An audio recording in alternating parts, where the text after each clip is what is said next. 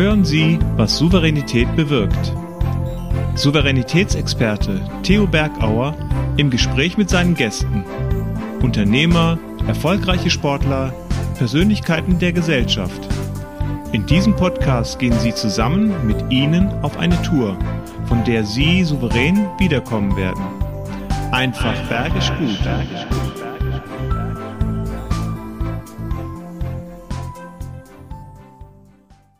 Ich liebe die Menschen und ich liebe die Berge. Und ich liebe die Menschen, die in Verantwortung gehen, die dafür gerade stehen, um erfolgreich zu sein für Deutschland, Medaillen zu bekommen. Wie geht es dir, wenn du für den Erfolg einstehen darfst? Wenn du verantwortlich bist für deinen persönlichen, für den Teamerfolg oder für den Erfolg deines Unternehmens? Was macht das mit dir? An was wird der Erfolg gemessen? Und wie souverän triffst du Entscheidungen auf diesem Weg zum Erfolg? Das wäre alles einfach, aber kritisch wird es dann, wenn eine Niederlage zu bewältigen ist und du dafür angesetzt wirst und eingesetzt wird, gestärkt aus diesem Tal wieder hochzukommen, um Medaillen zu holen, um den Erfolg wieder für Deutschland einzufahren was wir von ihm lernen und wie ihm das gelungen ist, darauf könnt ihr euch freuen. Herr Isser, herzlich willkommen. Unser heutiger Gast, der Bundesuntercheftrainer im Bobsport. Hier ist er, René Spieß. So, hallo. Wir befinden uns hier im Winterberg auf der berühmten Kappe. Im Hintergrund ähm, ist die Bobbahn, das Bobbahngelände. Und wir sind hier ähm, auf einer Anschubstrecke im Sommer und um uns herum sind ganz, ganz viele Fahrradfahrer, die hier auf den Pisten in, in Winterberg unterwegs sind und im Hintergrund runterspringen. Und ja, ich nehme euch jetzt mal mit zu einem Starttrainingslauf hier an der Anschubstrecke. Und ihr seht hier im Hintergrund die Strecke. Und Ihr seht jetzt hier Matthias Sommer, einen Bobbahnschieber und der nimmt uns jetzt mal mit auf einen Start auf der Startstrecke. Auf geht's!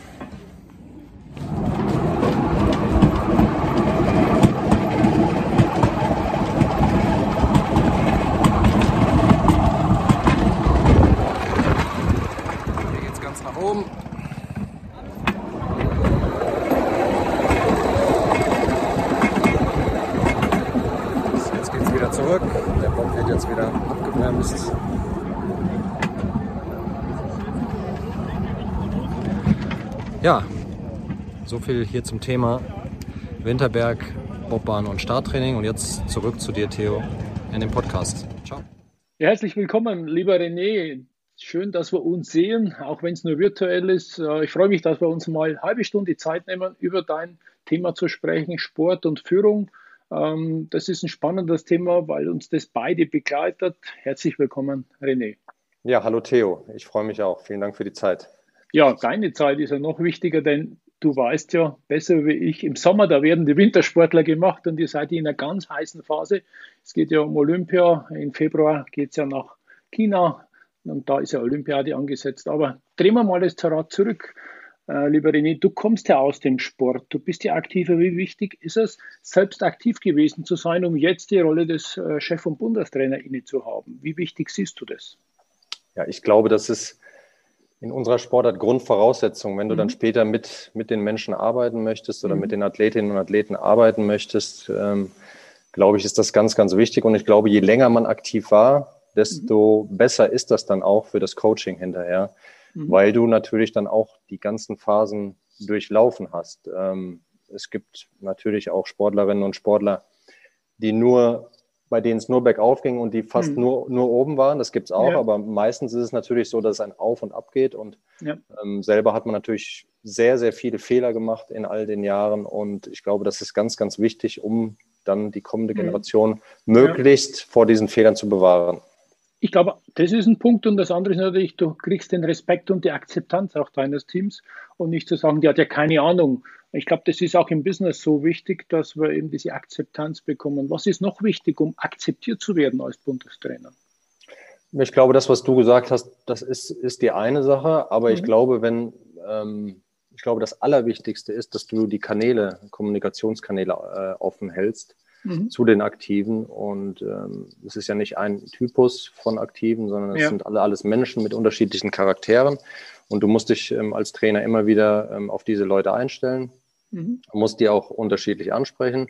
Und ich mhm. glaube, das ist, glaube ich, in der Führung ganz, ganz wichtig, dass du diese Kanäle offen hältst, weil es bringt dir nichts, wenn du viermal Olympiasieger warst und zehnmal Weltmeister, ja. aber ja. dir jedes Mal diese Kanäle zuschüttest. Und ich mhm. glaube, das ist so, so, ein weiterer Punkt, der, glaube ich, in der, in der Führung ganz, ganz wichtig ist. Ja, und gerade solche Kanäle offen Leuten und wieder aufmachen. Ich glaube, das kennst du ja aus der Sochi-Krise, die wir hatten. Und dann bist du ja genau in dieser Phase als neuer Bundestrainer reingekommen. Und ein Schlüssel, glaube ich, war auch drüber zu reden, zu kommunizieren. Wie habt ihr denn das geschafft, diese Krise zu meistern, mit einem wirklich K.O.-Schlag aus Sochi zurückzukommen? Ohne Medaillen. Oh. Ja, ohne Medaillen nach vielen Jahren. Und ähm, es war eigentlich so, dass wir jeden Stein umgedreht haben. Mhm. Und ähm, es war auf jeden Fall nicht alles schlecht, was vorher war, das muss man auch ganz klar sagen. Ja. Ähm, Christoph Lang war mein Vorgänger.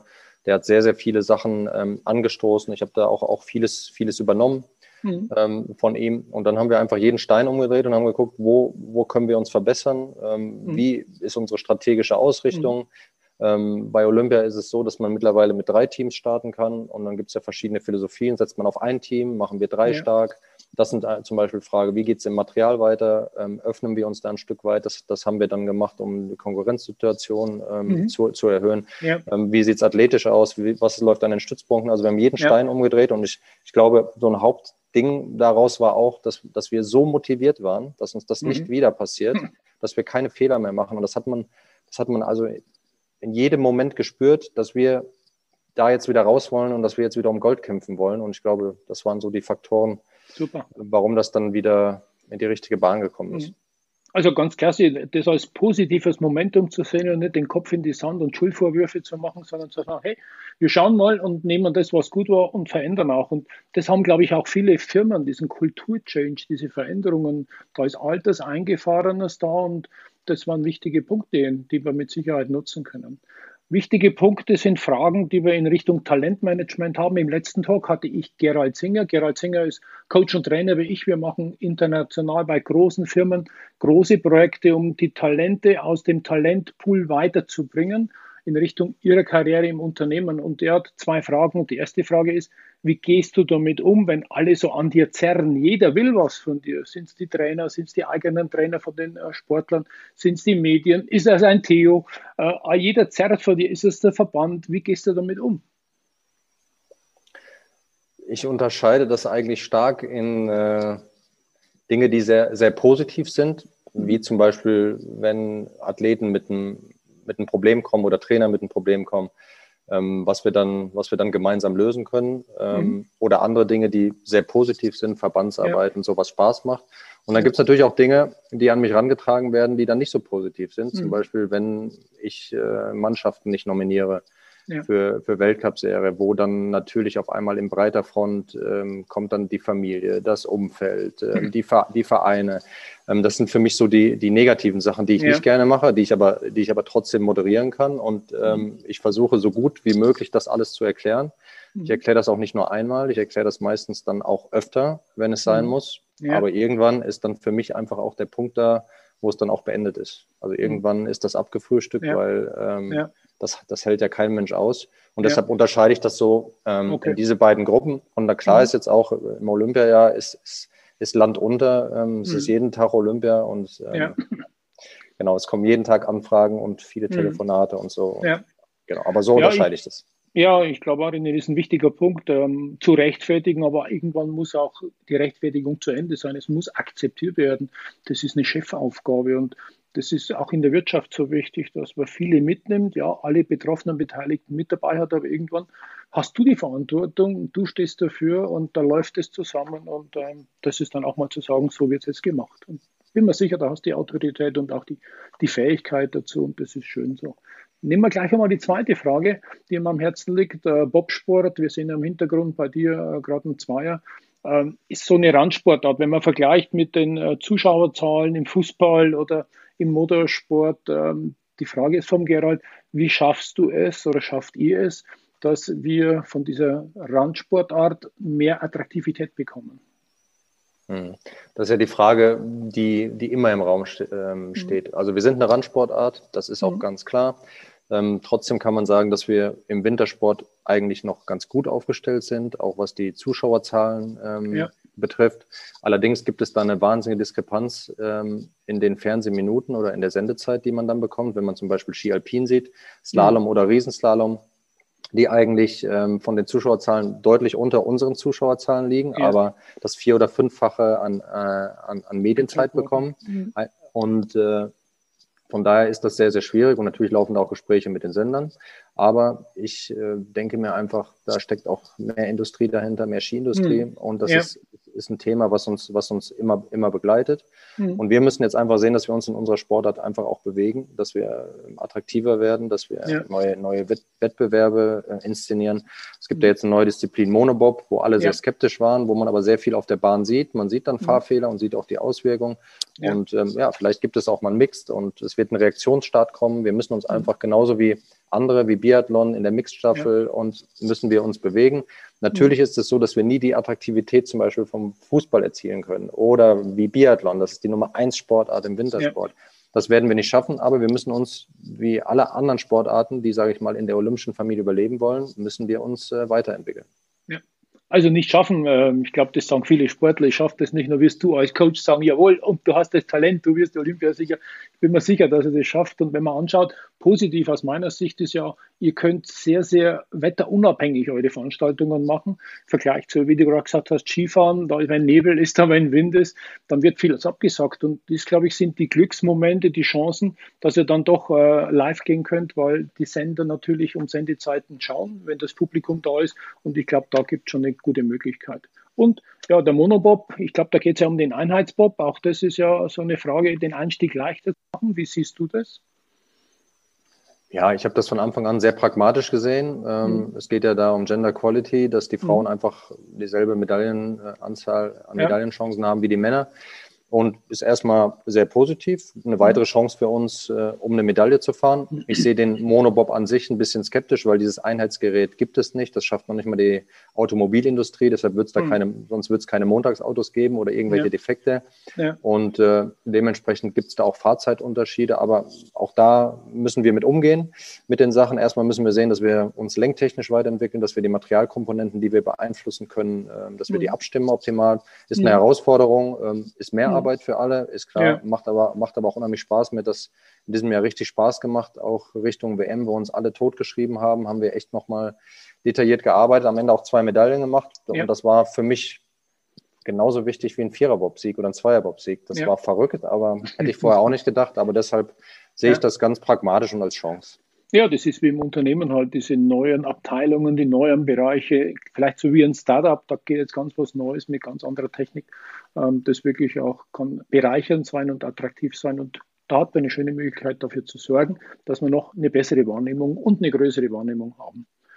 Ja, das ist interessant und äh, wir sind ja vorhin bei der Frage auch mal stehen geblieben, wer zerrt alles an dir?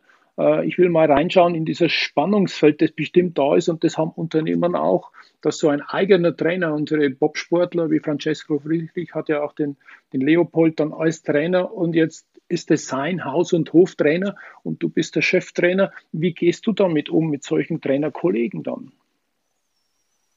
Ja, das ist ja, die Geschichte ist ja für mich jetzt, jetzt nicht so schwierig. Der Gerd Leopold, der ist äh, hauptverantwortlich für, für Francesco Friedrich. Jetzt ist natürlich noch das Gute, dass wir uns persönlich auch sehr, sehr gut verstehen. Ähm, hm. Der Gerd war früher, als ich angefangen habe, mein erster Junioren-Bundestrainer, mhm. hat mir ja, immer das Vertrauen, hat mir immer ja. das Vertrauen geschenkt. Wir haben über ganz viele Jahre, obwohl wir nicht immer in einem Team gearbeitet haben, ein sehr gutes Verhältnis gehabt. Mhm.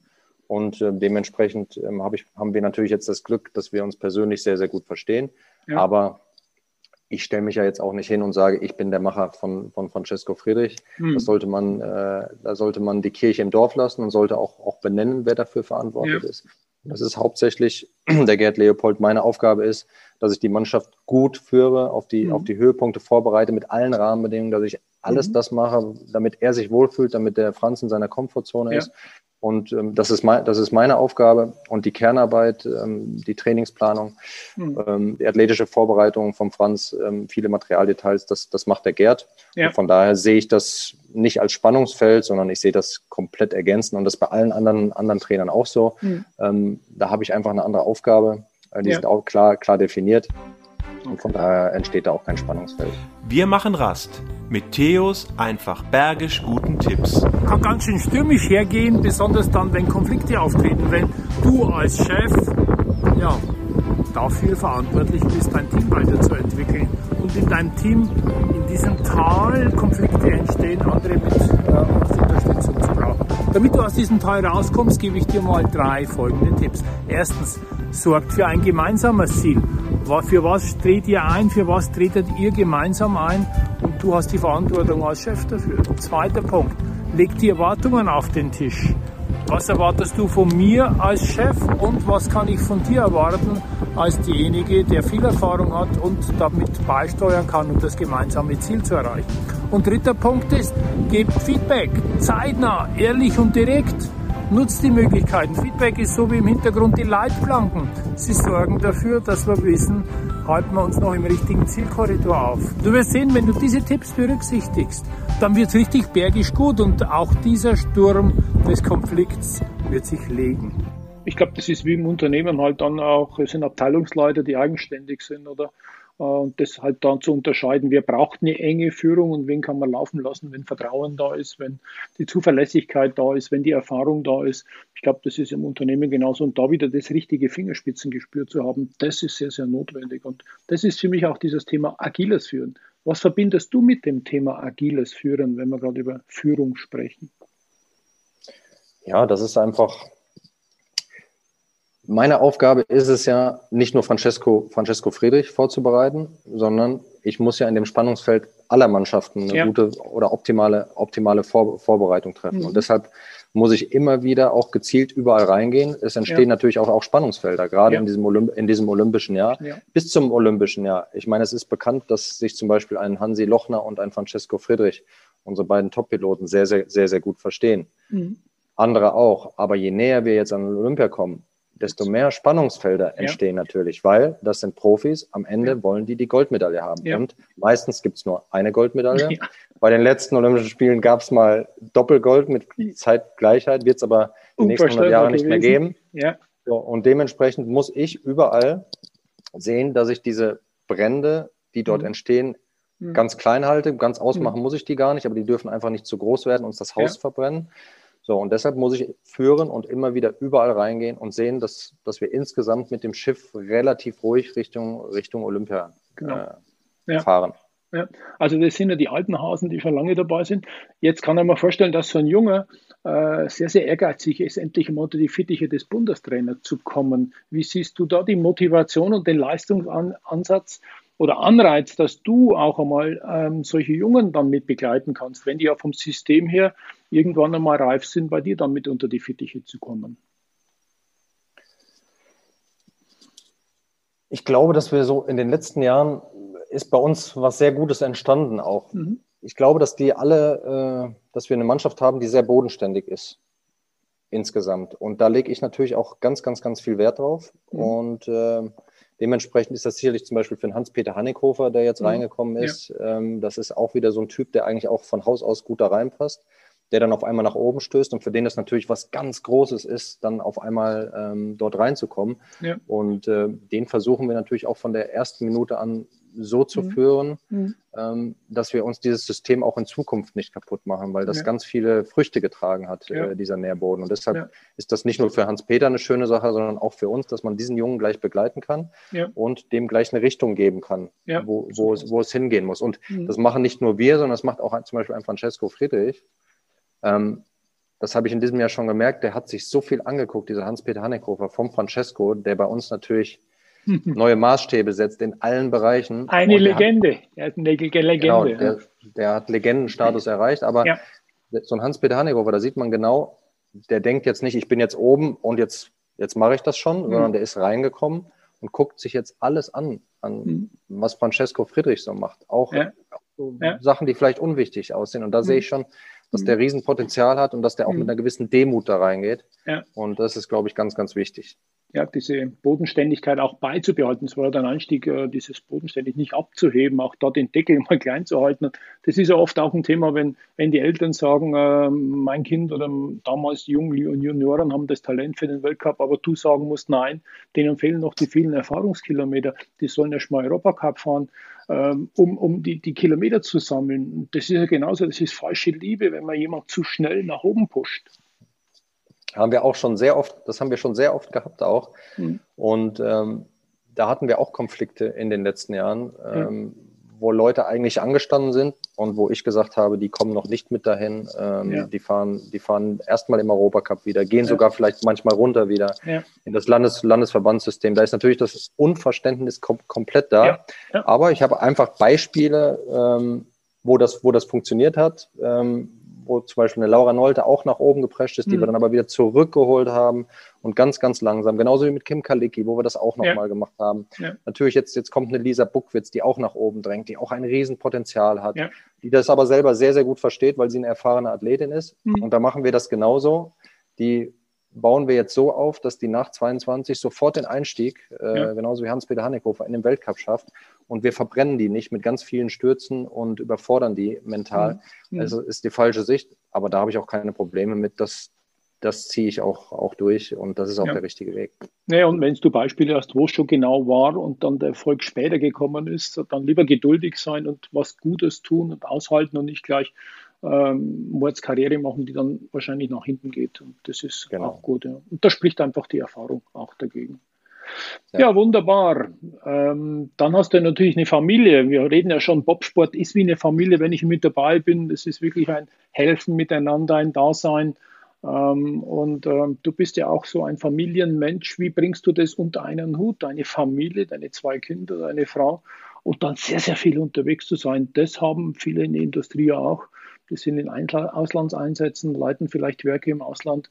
Ähm, wie kriegst, was hast du da für Tipps, wie man das gut ausbalancieren kann? Ja, das ist somit das schwierigste Thema äh, in, in, in, meinem Leben. Ähm, ich bin äh, noch verheiratet und bin verheiratet mit meiner Frau. Das muss man ja, das noch muss man ja wirklich, wenn man, betonen, wenn man, im Sport, im Sport ja. äh, tätig ist. Ähm, die Kinder sind jetzt schon 16. Ähm, ja. Mein Sohn wird 20 schon. Hm. Da heißt es auch schon langsam, langsam Abschied nehmen. Und natürlich ist es dann so, da denkt man oft drüber nach, dass eigentlich die schöne Zeit der Kindheit, mhm. das waren eigentlich genau die Jahre auch in, in meiner Trainertätigkeit, ja. wo ich Gas geben musste, wo ja. ich nur, nur unterwegs war. Mhm. Und ähm, da habe ich natürlich sehr, sehr viel nicht mitbekommen. Jetzt ist es ja immer noch so, dass wir fünf Monate im Winter unterwegs sind. Im Sommer ja. bin ich natürlich auch nicht immer zu Hause. Durch Corona bin ich jetzt ein bisschen mehr zu Hause gewesen. Mhm. Ähm, aber normal bin ich im Sommer ja auch unterwegs. Und das ist schon so die größte größte Herausforderung für mich. Aber deshalb ist es auch so, wenn ich hier bin zu Hause, dann ist für mich alles, alles gut. Und meistens muss ich auch gar nicht in Urlaub fahren. Die Familie möchte in meinen Urlaub fahren. Ich bin einfach froh, wenn ich hier bin. Zu Hause. Und äh, wenn ich zu Hause bin. Und ähm, ja. das ist auch so, wenn ich jetzt abends irgendwo mal fertig bin an der Bobbahn am Wettkampf um 20 Uhr, mhm. zum Beispiel Berchtesgaden, dann stellt sich für mich nicht die Frage, ob ich noch eine Nacht in Berchtesgaden bleibe, sondern Nein. dann bin ich um zwei oder drei Uhr nachts ja. zu Hause. Und, ja. Äh, der nächste Tag ist bei der Familie. Genau, und das ist für mich das Allerwichtigste. Ja, ja ich, da sind wir im gleichen Boot, äh, bei mir genauso, ja, auch viel unterwegs. Und ich kann dich mal trösten, ich bin ja Opa geworden, ich habe einen Enkel. Äh, da kann man wieder vieles gut machen und nachholen, was du bei den eigenen Kindern versäumt hast. Weil dann, glaube ich, wenn du mal ja, ein paar Jahre noch älter bist, äh, dann hat man das wieder und kannst da wieder vieles mit Kindern zurückgeben, als Opa. Aber so weit ist es noch nicht. äh, und deshalb freue ich einmal schon drauf, auf diese Opa-Situation. Ich genieße es mit ganzem Herzen. Okay. Was andere genossen haben, das ist mir auch für mich äh, sehr, sehr interessant gewesen, St. Moritz. St. Moritz ist eine Kunsteisbahn, eine Natureisbahn, so ist es. Äh, mhm. Und du hast da auch was Kunsthaftes gemacht. Du hast nämlich mal entschieden, dass wir hinten die Anschieberinnen auswechseln. Erzähl mal die Geschichte. Da waren alle verblüfft. Da hat es plötzlich geheißen, nee, du fährst nicht mit deiner Stammanschieberin, sondern was hast du gemacht und warum? Oh, da müsstest du mir helfen, weil ich das schon öfter eigentlich, äh, eigentlich mal gemacht habe. Okay, nee, das diesen, diesen, diesen Wechsel, dass einfach die Nachwuchstalente hinten mal rein durften. Da müsstest du mir jetzt äh, nochmal helfen, wann, wann das genau war. War das nicht letztes Jahr, dass du im, äh, wir waren so weit, ach so weit vorne, ah, dass, wir so. dann, dass wir bei den Damen gesagt haben, du ähm, nimm mal eine Nachwuchs. So. Ja, ja, auf jeden Fall. Aber das ist, genau, aber das war nicht nur St. Moritz, also hast du völlig recht. Ähm, hm es gibt immer mal Rennen, wo wir das genau machen, auch, auch mhm. in strategischer Ausrichtung. Wir haben ja auch mal Jahre gehabt, wo wir wirklich die Guten auch getauscht haben. Mhm. Davon bin ich ein bisschen abgekommen, ähm, weil das für die Harmonie am Ende nicht ganz so das Richtige mhm. war. Aber ähm, es gibt durchaus immer Rennen, ähm, mhm. wo wir dann auch mal die Guten rausnehmen und wo wir einen Wechsel drin haben. Und natürlich machen wir auch mal Nachwuchsleute rein, um die zu motivieren, dass die reinschnuppern, ja. dass die einen Wettkampfeinsatz haben und so. Ja. Ich glaube, ich glaube, das ist, ist ganz, ganz wichtig. Und mhm. das kann man mit unseren Pilotinnen auch sehr, sehr gut machen, weil die das verstehen. Mhm. Die sind alle erfahren und da gibt es auch, ähm, ähm, das, mhm. machen die, das machen die teilweise schon von alleine und schlagen das vor. Also da sind die auch schon sehr weit und ich glaube, das ist insgesamt ähm, sehr, sehr wichtig auch für, für die Harmonie im ja. Team, weil wenn du als Nachwuchsathlet immer mithilfst, den Bob reinzuschleppen und am Ende genau. ist die Beste dann drauf, ja dann ist ja. das äh, motivational natürlich ähm, genau. nicht so nicht so. Das ist wie der Reservetorhüter beim Fußball, der halt bloß immer auf der Bank sitzt. Ähm, das ist auch nicht so das Interessanteste. Das motiviert am Anfang, aber irgendwann geht diese Motivation gegen Null und damit sagt man, was mache ich überhaupt, warum mache ich das alles? Ja? Und das finde ja, ich siehst, sehr, sehr gut. Hm? Siehst du ja auch bei, bei FC Bayern, wenn du ein Neuer vor dir hast, wenn der Nübel ja. dann von Schalke nach, nach Bayern geht, der wird jetzt dann wahrscheinlich auch den Verein verlassen. Das ist natürlich eine Totgeburt, weil wenn du einen Manuel Neuer vor dir hast, erstmal ist der von der Klasse besser und der will halt auch immer spielen. Und mhm. ähm, der hm. hat auch so ein Standing, er das kann und dann sieht man, was mhm. dabei rauskommt. Und ja. das versuchen wir dann manchmal so ein bisschen aufzubrechen. Wir machen Rast mit Theos einfach bergisch guten Tipps. Raus aus dem Tal, raus aus dem Tal, nur Reserve sein zu müssen. Wie dir das gelingt, in eine Sichtbarkeit zu gelangen, das sage ich dir jetzt mit folgenden drei Tipps. Erster Tipp. Bemühe dich um ein Sonderprojekt und plane dies und führst durch. Damit wirst du Aufmerksamkeit bekommen und auch zeigen, ähm, dass du es schaffen kannst mit deinem Team. Zweiter Punkt ist, sorge dafür, dass du bei Präsentationen deines Vorgesetzten mit dabei bist und auch Teile der Präsentation übernehmen kannst, sodass du hier auch wiederum sichtbar wirst. Und dritter Punkt ist, führe Entwicklungsgespräche permanent und regelmäßig über deine Zukunft und noch die Defizite sich mit deiner Führungskraft zu unterhalten, um nach vorne zu kommen und auch immer aus diesem, ja, nur gebraucht zu werden, wenn Not ist, rauszukommen. Also mach was, sei aktiv, um damit deine Präsenz zu erhöhen. Dann wird es richtig bergisch gut. Mhm. Bei den Männern auch schon, da ist mir gar nicht so bewusst geworden, dass du auch schon mal durchgewechselt hast.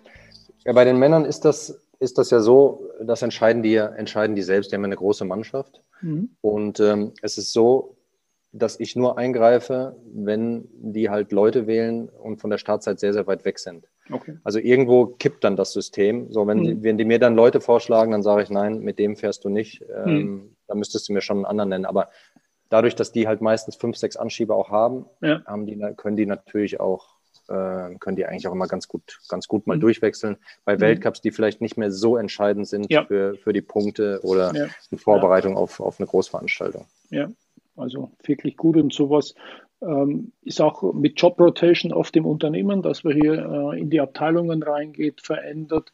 Äh, auch ein Mentorenprogramm gibt es in der Industrie, wo man sagt, man hat einen Mentor, der dich mal woanders platziert und schön, wenn wir solche Dinge auch im Sport erkennen, weil für mich hat Sport und Management sehr, sehr viel zu tun und deshalb noch eine Frage in Richtung, wo ist für dich so der die Unterschied? Du bist ein Manager, du musst Dinge verwalten, du musst organisieren, aber du hast ja vorhin auch schon gesagt, eine Führungskraft und was ich vorhin ganz toll gefunden habe, du bist Coach. Also wo siehst du diese drei verschiedenen Bereiche, Manager zu sein, Führungskraft und Coach? Genau, Manager bin ich in der Form, wie gesagt, dass das alles organisiert werden muss. Mhm. Ähm, da habe ich noch einen Teambetreuer äh, bei uns im Team mit dem Michi Schwab, der noch mhm. sehr jung ist, der sich aber ja. sehr gut reingearbeitet hat, ähm, der natürlich sowas wie Flüge macht und Hotels. Aber mhm. natürlich ähm, muss ich all diese Dinge wissen und in eine Gesamtorganisation reinpacken. Okay. Genauso wie jetzt die Vorbereitung ähm, für Olympia. Und das ist die Haupt Hauptaufgabe, das, das jetzt zu managen. Die mhm. Führung beginnt eigentlich dann wieder von Oktober bis März. Das, was ich eben angedeutet habe. Da mhm. muss ich sehen, dass ich moderiere, dass ja. ich die in, in, einer guten Stimmung zu den ja. Olympischen Spielen, die müssen sich wohlfühlen. Die müssen in ihrer Höhle sein. Das ist das A und O, dass die zu Olympia fahren, dass die sich hm. wohlfühlen in der Mannschaft, hm. in dem hm. Umfeld und ja. nur dann und nur dann können die performen. Ja, und das andere ja. ist einfach die Arbeit äh, an der Mannschaft. Zum Beispiel, wenn Francesco jetzt nach dem ersten Lauf nach oben kommt, dass wir uns zusammen das Video angucken und eine Fahrspur mhm. besprechen, ja. ähm, dass wir ständig an der Bahn stehen, Videoanalysen machen. Ähm, mhm. Das ist dann der, der, dritte Punkt. Ja, ist dann mehr das Coaching, wirklich ähm, Dinge reflektieren, direkt, Feedback genau, direkt, geben. Ja, genau. direkt genau. Feedback geben. Ja, ja ich habe als nächstes, als nächstes äh, nächste Gäste ein Ehepaar. Sie beide kommen aus dem Unternehmen, waren jahrelang bei Siemens, sind jetzt teilweise selber selbstständig als Coach und äh, Franz äh, und Jutta Pelzer. Franz ist jetzt in einem Startup, ein ausgegrenztes Unternehmen, auch in Richtung Führung. Und die haben eine Leidenschaft benannt, das ist die Musik. Und wir werden den nächsten Talk machen, was hat Musik mit Führung zu tun? Heute hatten wir Cheftrainer, Bundestrainer. Was hat denn Musik mit Führung zu tun? Welche zwei Fragen darf ich denn Jutta und Franz in deinem Namen stellen, lieber René? Ja, erstmal würde ich das Rezept einer guten, einer guten Ehe wissen wollen. Das heißt, Sie haben ja beruflich schon viel miteinander zu tun gehabt, ja. wenn Sie in derselben Firma gewesen sind. Ja. Ähm, dann machen Sie ja jetzt Ihr Hobby auch, ziehen Sie Ihr Hobby ja auch nochmal noch mal ja, auf. Parallel. Und da sind Sie ja, sind Sie ja auch äh, immer Zusammen, unterwegs. Ja. Wir sind, ich bin eigentlich mehr, viel mehr als die Hälfte des Jahres unterwegs. Da sieht mhm. man sich nicht so oft, ja. aber die sehen sich ja so oft. Mhm. Ähm, das wäre für mich ähm, so die Hauptfrage, mhm. die, die, ich den, die ich den beiden stellen würde. Und Super. anschließend daran würde ich auch wissen, ähm, ob sie auch Hobbys haben, die sie nicht miteinander machen. Ob es mhm. überhaupt was gibt, was die auch mal alle, alleine machen in, in äh, ihrer Vita oder Super. Ja. genau. Naja, den nehme ich mit, weil das ist bestimmt spannend. Bleibt da noch Zeit auch für, für einzelne Dinge, die jeder selber hat. Also, ich werde die Antworten zuspielen lassen oder beim nächsten Talk. Ähm, das ist immer sehr, sehr spannend, ähm, immer diese Mischung zu haben. Und stimmt denn der richtige Takt? Denn Musik hat ja sehr viel mit Takt. Und ich habe gespürt, wie du taktvoll reingehst, dein Team zu, äh, zu leiten, zu führen als Bundestrainer. Und auch, äh, du bist auch wie ein Dirigent, wenn ich das mir so anschaue. Du musst das steuern, du musst das führen hast das Vertrauen zu der Mannschaft. Zum Abschied noch, welche Tipps gibst du jemand mit, der in einer Position ist, Chef, Vorstand eines Unternehmens, so wie du ja, ähm, was er aus dem Sport für sich übertragen kann, um ein guter Chef und ein guter Vorstand zu sein? Drei Tipps. Das wäre jetzt vielleicht vermessen, wenn ich den Leuten Tipps gebe. Also für mich ist das, für mich ist erstmal Verlässlichkeit sehr, sehr wichtig. Mhm. Das ist das für mich das oberste Gebot. Ähm, es müssen alle wissen, wissen, was passiert. Man muss ehrlich sein, man muss ehrlich kommunizieren und muss verlässlich sein. Mhm. Und das Zweite, das hatten wir am Anfang der Sendung schon mal, die, die Kanäle, die Kommunikationskanäle ja. müssen offen gehalten werden. Das ist, diese beiden Punkte sind für mich, da ist das für mich das A und O ähm, mhm. einer, einer guten Führung. Mhm. Okay. Und Vorbild sein, das ist, glaube ich, für mich so ein Punkt. Und du bist ziemlich Vorbild. Auch das, wenn wir uns an den Bahn mal ab und zu sehen, immer Hallo Theo oder es geht gerade nicht. Oder also immer diese Nähe, auch diese Bodenständigkeit. Und es ist schön mit euch zu arbeiten, weil wir einfach ganz vertrauensvoll miteinander umgehen. Und da freue ich mich, wenn wir mal wieder echt dürfen. Ich hoffe, dass wir bald wieder echt und sehen dürfen. Ja. Bis dahin drücke ich euch schon mal die Däumchen und zum Abschied. Mit welcher Zielstellung denkt ihr denn in Richtung 2022 Olympia? Also erstmal muss man sagen, wir haben eine sehr leistungsstarke Mannschaft, ja. aber wir haben auch eine sehr reife Mannschaft vom Alter her. Die mhm. zum Beispiel bei den Männern sind unsere Leistungsträger alle über 30 schon. Mhm. Dementsprechend wird die Hauptaufgabe sein, die gesund durchzubringen. Ja. Und dabei muss man auch immer ein Risiko fahren, weil man ja in der Wettkampf, in der Weltcup-Saison auch noch athletisch trainieren muss und das auch mhm. manchmal in Grenzbereichen. Deshalb müssen die gesund bleiben. Das ist die Grundvoraussetzung. Ja. Und wenn das so ist und, und wir gesund mit der Mannschaft, die wir im letzten Jahr hatten, auch mhm. Richtung Peking gehen, dann ja. hoffe ich, dass wir in allen Disziplinen um Gold fahren können. Super. Ich bin mir da sicher, mit diesem Herzblut, mit diesem Engagement. Ich halte euch die Daumen aus der Ferne und äh, wünsche euch alles Gute. Habt einen schönen Tag, habt eine schöne Vorbereitungszeit und alle, die mich kennen, sagen lieben Gruß. Bis bald mal wieder und mach's gut. Ciao, René. Danke. Ja, auch Theo. Ich danke dir. Mach's bye, gut. Bye. Ciao. Ciao. Ciao. Das war der Podcast Was Souveränität bewirkt. Wie hat Ihnen die Tour mit unseren Gästen gefallen? Nun wünschen wir Ihnen viel Freude beim Umsetzen. Es ist bergisch gut, wenn Sie den Podcast weiterempfehlen teilen und auch gerne liken. Vielen Dank fürs Zuhören und bis zur nächsten Folge, was Souveränität bewirkt.